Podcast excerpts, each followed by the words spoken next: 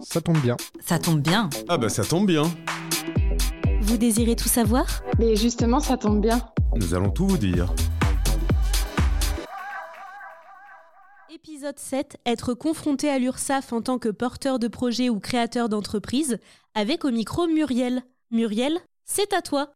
Dès le début de votre création d'entreprise, vous allez entendre forcément parler de l'URSSAF. Et l'URSSAF, ça vous fait peur. En fonction du statut de votre entreprise, du statut juridique de votre société, vous avez créé une SAS, une SARL, vous avez déterminé dès le départ, avec votre conseiller, votre statut. Soit vous allez être travailleur non salarié, soit vous allez avoir le statut d'assimilé salarié. Ne vous inquiétez pas, l'URSSAF, c'est automatique. Vous allez déclarer vos revenus en tant que travailleur non salarié et vous allez recevoir un échéancier de paiement. Si vous êtes dirigeant salarié, donc concrètement président d'une SAS, vous allez établir mensuellement une fiche de paye. Dans ce cas-là également, vous allez payer mensuellement des charges sociales. L'URSSAF va donc être prélevé mensuellement.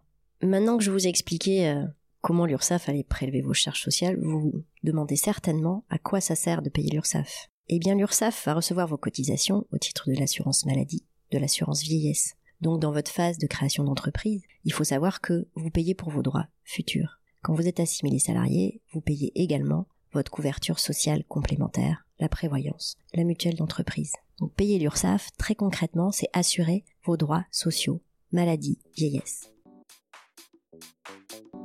Vous venez d'écouter l'épisode 7 de votre podcast Ça tombe bien, un podcast signé BSF qui vous accompagne dans vos prises de décision fiscales, sociales, juridiques et comptables. Vous pourrez retrouver tous les prochains épisodes sur toutes les plateformes d'écoute et sur notre site web groupe-bsf.fr.